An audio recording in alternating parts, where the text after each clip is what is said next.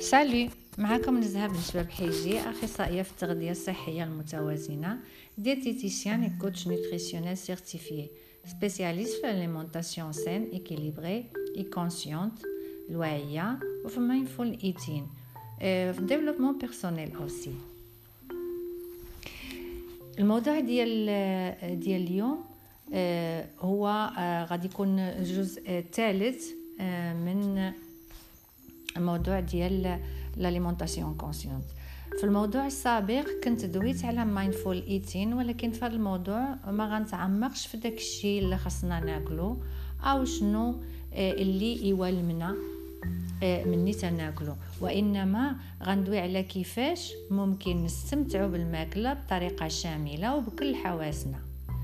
ال mindful eating هو منهج اللي ممكن نتبعوه في حياتنا باش نكونوا واعيين بداك الشيء اللي تناكلو وما نضيعوش هذيك اللحظه ديال الاستمتاع بالماكله ال mindful eating في حد ذاته تيعني ناكل باهتمام شامل بوعي كامل يعني ان كل اهتمامي نركزوا على فعل الاكل فموضوع ديال اليوم غنعطي نصائح بسيطة اللي بغى يبدا يتبع هذا المنهج في حياته واللي تبين أن إفادة ديالو على الصحة الجسمية والنفسية كبيرة بزاف. آه الغيتم ديال الحياة اللي تنعيشوها اليوم فرض علينا عادات وروتينات ولات عندنا أوتوماتيكية في حياتنا اليومية والغريب أننا اتخذناها بلا ما نحسو يعني تسللات في حياتنا بطريقة لا شعورية. زيادة على هاد الدخ... آه على هاد آه الدخلات آه على هذا دخلات في حياتنا اليوم آه شوية بشوية أشياء جديدة بحال التكنولوجيا وغيرها. هاد الأشياء الجديدة خلتنا نركزوا عليها اهتمامنا لدرجة أنها ولات تلهينا وخلتنا نبعدوا على آه، آه، اهتمامات آه، مثلا فعل الأكل ما بين أشياء أخرى مثلا العلاقات العائلية والاجتماعية. ف ال mindful eating تيحثنا باش ن... باش ما نعطيوش اهتمام كبير لهاد les distractions ونخليو اهتمامنا في داك الشيء اللي بين يدينا في الماكلة. تيمشي أبعد من هذا وتيحثنا باش نردوا البال للاتصال اللي كاين ما بين الدماغ دماغنا وباقي أعضاء الجسم. حيث كما تنعرفوا كل عمليات ديال الجسم تتم عبر آه، تحكم الدماغ. اذا إلى حنا نحينا الاتصال ما آه، يعني درنا دي كونيكسيون ما بين إشارات ديال الدماغ وما بين الجهاز الهضمي فاحنا تنعرضوا راسنا لبزاف ديال المشاكل. بحال مثلا اولا تناكل ماكلة اللي ولو تتكون صحية آه، مغذياتها مفيدة للجسم ولكن ما تتوالمش الجهاز الهضمي والجسمي بصفة عامة. إذا كنت كونيكتي عندي يعني داك الاتصال كاين مزيان ما بين الجسم ديالي وأجهزة آه، ديال الدماغ وأجهزة ديالو بشكل كبير. تتكون عندي القدرة باش ندرك أشنو هما المسائل اللي تيمشيو مزيان مع جسمي وأشنو هما اللي لا. هاد connexion غتمكنني من أنني نبدأ نسمع لجسمي واحتياجاته. ومني ناكل شي حاجة ما تتوالمش. جسمي. نعرف أن هاد المادة أو النوع ديال الأكل ماشي مناسب للجهاز الهضمي وماشي مناسب لجسمي. مني الكونيكسيون ما بين الدماغ والجسم تتكون واضحة ومتينة ما تنحتاجش ناكل ديك الماكلة اللي ما تتوالمنيش حيث عن طريق الحواس الخمس ممكن ندرك أن هذيك الماكلة من الأحسن ما ناكلهاش. حيث تنكون واعي ومهتم بكل الإشارات ديال الجسم ديالي واللي تتقول لي من الأحسن ما تاكلش هذيك الماكلة في هذيك اللحظة المعينة. بنفس الحدة اللي ممكن ندرك أشنو هي الماكلة اللي أحسن ما ناكلش غادي ندرك أشنو تيحتاج جسمي ياكل في كل لحظة. ذلك لأن la connexion والإهتمام ولاو قايمين وهما اللي تيمكنوني باش نرد البال للإشارات ونعرف نقراها ونفسرها. ثانيا المشكل الثاني اللي ممكن آه، يتطرح مني ما تكونش عندنا هذاك الاتصال ما بين الدماغ والجسم آه، هو ناكل أكثر ما الجسم ديالي تيحتاج أو أقل. بزاف ديال المرات بعض الناس تيمشيو ياكلوا آه، وهما عندهم إحساس كبير بالجوع. لدرجة أنهم تياكلوا بزاف حتى ما تيبقاوش قادرين يتحركوا. نتيجة لذلك تيحسوا بألم في البطن تيوقع عليهم إن انديجيستيون الإحساس على العموم غير محبذ والشخص ما تتبقى عنده كانا يدير والو تيمشي ينعس. حيث الجسم آه، والطاقة ديالو كلها ولات مركزة في عملية الهضم. ولما الواحد تينعس والمعدة ديالو تتكون عامرة تتقال وتيمرض على العموم. هذا النوع من التصرف تيدل وتيشير على ان أنه ما كاينش ديك ال connexion ما بين الدماغ والجسم. هذه هي إشارة واضحة أن هذا الشخص ما تيعطيش الاهتمام الكافي لعملية الأكل بطريقة صائبه أشنو هو الخطر اللي اللي كلي اللي لاكليت بزاف في كل مرة مني تناكل. حاجة باينة أنني إلا بغيت نعتني بجسمي هاد الفعل ماشي هو الصحيح حيت غيخلي وزني يطلع وغادي نغلط أما إذا كليت أقل ما الجسم ديالي كيحتاج في هذه الحالة ممكن كذلك ناخذ الوزن ونغلط حيت مني ما تناكلش. داكشي اللي جسمي تيحتاجو غنضطر ناكل بزاف المرات في النهار. وهذا الفعل كما كنت تكلمت عليه من قبل في حلقات سابقة ماشي صحيح حيث آه، ممكن يوصلنا للقلق المفرط في الأكل اللي هو لونسيتي دو مونجي إضافة إلى أن هذه آه، الطريقة في الأكل ما تخليش المعدة ترتاح وقت طويل. على الأقل لازم نريحها 8 سوايع ما بين ماكلة وماكلة. من بعد ما ذكرت المشاكل اللي ممكن تحصل مني ما تيكونش الاتصال التام ما بين الدماغ والجسم. غنعطي بعض الخطوات البسيطة اللي ممكن نتبعوها باش نبداو نخدمو على ربط الاتصال ما بين الدماغ والجسم.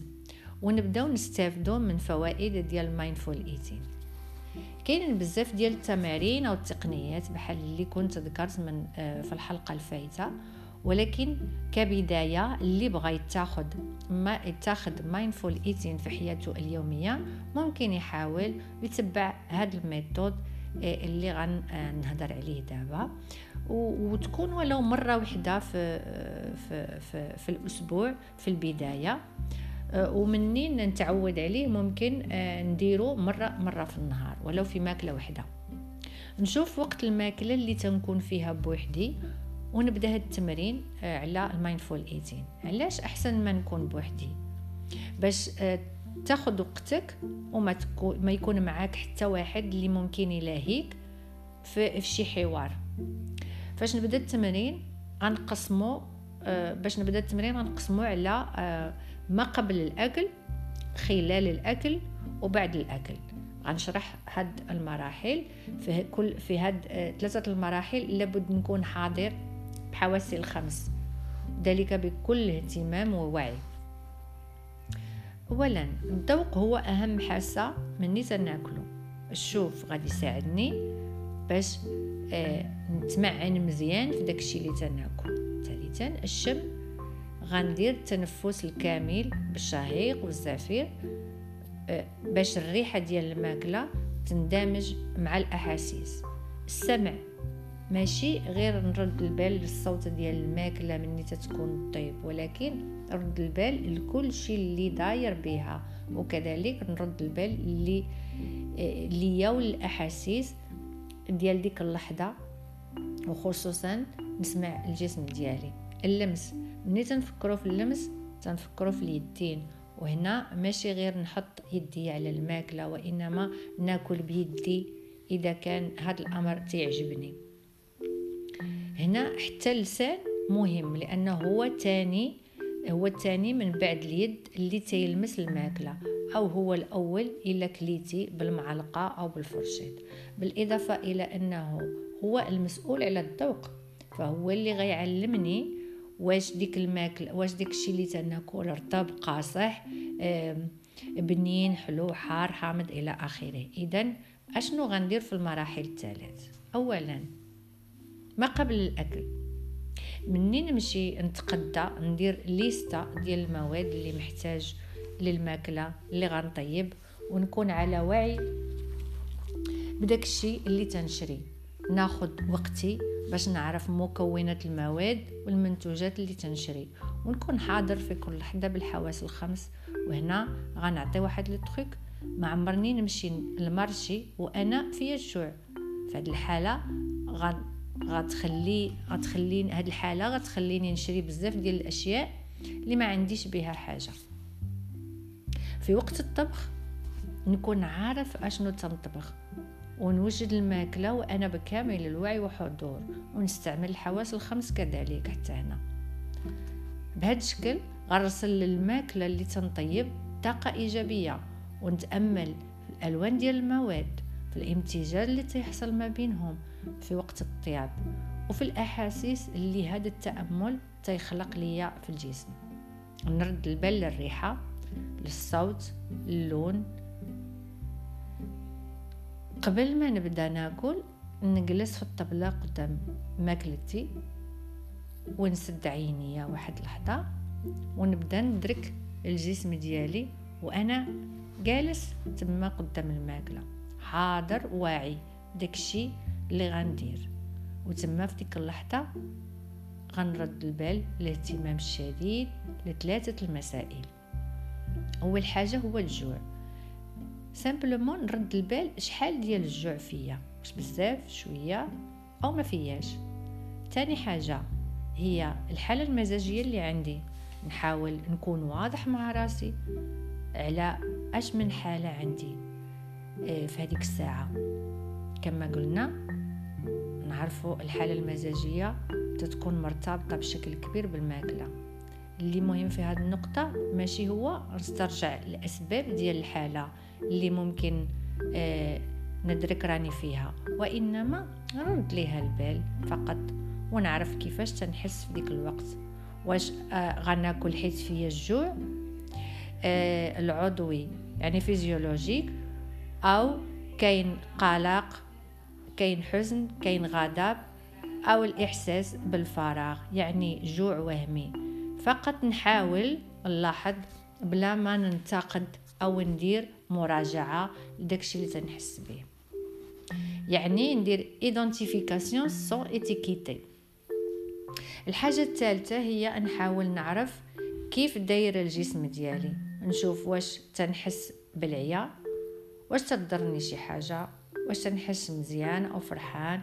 نرد البال ونسمع لجسمي نحاول نخليه يقول لي باش تيحس وبالطبع هو هذا الحوار مع الجسم غيبدأ يحصل. مني تنولي نعطيه الاهتمام اللي تيستحق ونسمع ليه باستمرار.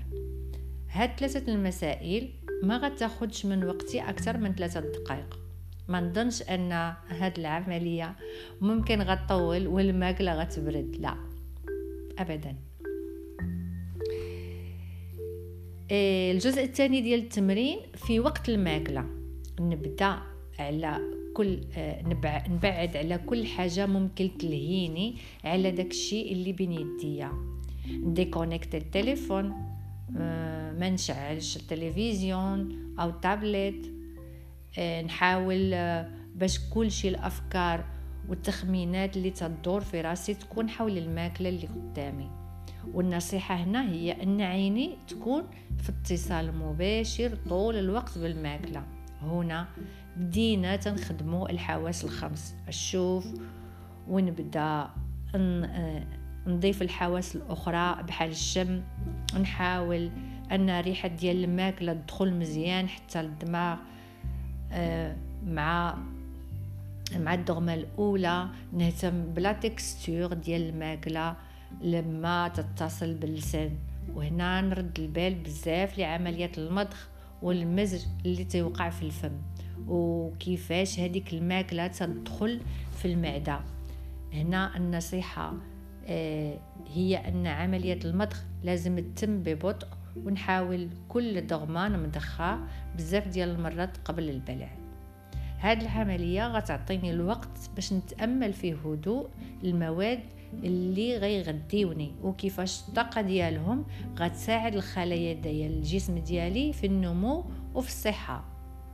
حاجة أخرى مهمة خلال الماكلة هي les pauses اللي غندير. على الأقل غندير deux pauses. نحط الموس والفرشيط ولا داكشي اللي تنستعمل في الماكلة. ونتسنى دقائق قليلة. هاد التمرين مهم جدا. علاش؟ حيت مني تنعطي وقت لدماغي باش يربط الاتصال بين البطن آه، باش يربط الاتصال مع البطن. نحاول نحيي داك الإحساس اللي ولينا للأسف ناسيينه واللي هو الإحساس بالشبعة وبالقناعه هذا الشيء غيخليني نستوعب مستوى ديال الماكلة اللي خاصني باش نوصل نشبع أو العكس. نلقى راسي شبعت أو فتحت حد الماكلة اللي خصني. هنا نحاول ما ناكل لا بزاف لا شوية لأن الهدف من هذا التمرين هو ناكل وأنا واعي بداكشي اللي جسمي محتاجه وما يكون لا بزاف لا شوية. المرحلة الثالثة ديال التمرين يعني بعد الماكلة. مني نكمل الماكلة وقبل ما نوض من الطبلة نسد عيني واحد الدقائق ونعاود نسول راسي هادوك ثلاثة الأسئلة اللي سولت من قبل. اولا النيفو ديال الجوع فين وصل هذاك الإحساس بالجوع؟ ثانيا الحالة المزاجية. أشنو وقع لهذيك الأحاسيس اللي كان عندي قبل الماكلة؟ إذا كنت بديت وأنا في حالة قلق واش هذيك الحالة باقا ولا لا؟ إذا كنت زعفان من قبل واش باقي؟ يعني ببساطة نلاحظ ونشوف أشنو وقع لمزاجي من بعد الماكلة. ثالثا كيف تنحس بالجسم ديالي؟ نلاحظ واش آه، داكشي اللي كنت حاسو من قبل مازال ولا صافي ما بقاش؟ هادوك الأحاسيس آه، هذيك اللحظات آه، ماشي غير نديرها في وقت اللي تنكون كملت الماكلة ولكن ممكن نديرها كذلك في خلال ساعة أو ساعتين من بعد ما نكون كملت الماكلة. من خلال هذا التمرين ديال ال mindful eating تينصحنا باش هاد اللحظة تدوم وقت طويل من بعد الماكلة. والهدف هو نرد البال لداك الشيء اللي طرا في الجسم ديالي ونعرف أشنو دار أشنو داروا ليا دوك المغذيات ديال الماكلة اللي تناولت. هاد الشيء مهم بزاف. حيت هو اللي غيمكنني باش نربط الاتصال المباشر بكل الاحتياجات الأساسية للجسم ونعرف واش هذيك المواد اللي كليت تتوالمني بغض النظر إذا كانت الماكلة صحية أو لا. مني تندوي على المغذيات لازم نكون عرفت كيفاش هذوك المغذيات خلاوني نحس. واش دخلوا ليا لجسمي وخلاوني نحس مزيان ولا العكس؟ ونحاول نسجل هذوك الأحاسيس وهذوك المواد بعد ما تعرفت عليها. هاد التمرين اللي شرحت بالتفصيل الممل والممارسة هي اللي غتخليه يولي عادة أوتوماتيكية وطبيعية. وهاد الممارسة هي اللي غتخلي الاتصال يكون مباشر سريع وواضح ما بين الدماغ والمعدة وكل الجهاز الهضمي والأعضاء الداخلية. الممارسة ديال هاد التمرين ما غتقتصرش على مرة واحدة وإنما الإعادة هي اللي فيها الإفادة. كما كتعرفوا la pratique fait le maître كنتيجة للممارسة ديال هاد ديال التمرين ديال mindful eating غنتعلم نفرق ما بين الجوع العضوي والجوع اللي هو نتيجة لحالات مزاجية معينة des états d'émotion لما تنسول راسي أشنو اللي داني ناكل؟ مهم جدا أن هذاك السؤال يكون خالي من أي توبيخ أو تأنيب الضمير ويكون بلا étiquette سواء آه، إيجابية أو لا سلبية. مثلا إذا كنت في حالة ملل حزن أو قلق ونكون كليت من بعد هاد العملية ما نحكمش على راسي ونقول ما كانش عليا خصني ناكل وأنا في هذه الحالة أو ما كانش عليا خصني ناكل هذيك الماكلة. بل نحاول identifier الحالة اللي أنا فيها قبل ونقول آه OK أنا حزين أنا مقلق أنا عندي حالة ملل. يعني فقط نتقبل هذه الحالة ومن بعد ناكل إلا بغيت ناكل. هنا أشنو تندير؟ تنعرف تنعترف لراسي بالحالة اللي أنا فيها وتنعلن على تقبل هذه الحالة ونتأكد أنه بالرغم من هذه الحالة ما أنا تنعتني براسي. تنبغي راسي وتنحترمو وفي نفس الوقت تنفضل هذه الحالة اللي أنا فيها آه على الإحساس بالجوع. وبهذه الطريقة تنولي نفرق ما بين الجوع العضوي والجوع الوهمي اللي سببه الحالة المزاجية. هذا التمرين باش يعطي نتيجة ويوصلني للتغيير اللي راغب فيه. كما قلت لازم ما نمارسه يوميا على الأقل آه، مرة واحدة في في الأسبوع في البداية ومن بعد مرة واحدة في النهار. وذلك لمدة شهر حتى شهرين أو لغاية ما تيولي عادة أوتوماتيكية وطبيعية في حياتنا اليومية. خلال هذه المدة غنسجل الخطوات اللي تنشوف واللي تتبين ليا أن فيها تقدم وتغييرات واللي تلاحظ أنها تتحصل في حياتي اليومية. لا مع الماكلة أو حتى في المواقف الأخرى يعني في حياتي بصفة عامة. حيت مني تندخلوا ال mindful eating لحياتنا الانماط السلوكية يعني les modèles de comportement تيبداو يتبدلوا شوية بشوية. وذلك نتيجة لهذا الاتصال إيه، يعني هذا ال connexion ما بين ما بين ما هو جسدي عقلي وروحي حتى درجة التوتر الكبير ما بيناتهم. فالتغيير غيحصل بالتأكيد وبطريقة تدريجية. إذا شنو هما النتائج اللي غنحصلوا عليها إلى تبعنا ال mindful eating؟ اولا الوزن غيتقاد حيت ال mindful eating غيعلمنا ونعطيو لجسمنا داكشي اللي تيحتاج لا أكثر ولا أقل. ثانيا إلا كانوا عندنا مشاكل في الجهاز الهضمي وماشي عضوية وإنما نفسية مزاجية نتأكد أنها غتمشي نهائيا. لما نكون تعلمنا التواصل ما بين آه، يعني الاتصال الدائم ما بين الدماغ والجهازات أجهزة ديال الجسم وبالأخص الجهاز الهضمي في هذه الحالة. ثالثا غنتعلم نستمتع بالماكلة وبالمواد الغذائية بالطبخ ونستفد من المغذيات اللي تتوفرها لي الماكلة. إضافة إلى أنني غنتعرف على المواد اللي ما تتولمنيش ونحيدها من برنامجي الغذائي. رابعا علاقتي مع الماكلة غتولي صحية حيت ما بقاتش كتسبب لي مشكل وما تنحش بالذنب أو بالتأنيب الضمير مني تناكل. خامسا غنتعلم نفرق ما بين الأحاسيس ديالي لي وما بين الإحساس بالجوع يعني ما بين الجوع العضوي والجوع الوهمي المزاجي بحيث تنولي نزود جسمي بالطاقة اللي محتاج عبر كم الكمية الصحيحة اللي محتاج آه اللي محتاج جسمي من الماكلة. آه بهاد بهاد الجزء يعني الجزء الثالث ديال آه موضوع mindful eating واللي هو خصصته يعني ناكل بحواسي الخمس. إيه غنكون كملت la partie ديال تعريف المايندفول ايتين وفي حلقة أخرى غنطرق لمواضيع جديدة. C'était une production de Kolo Qayes. Merci pour être à l'écoute.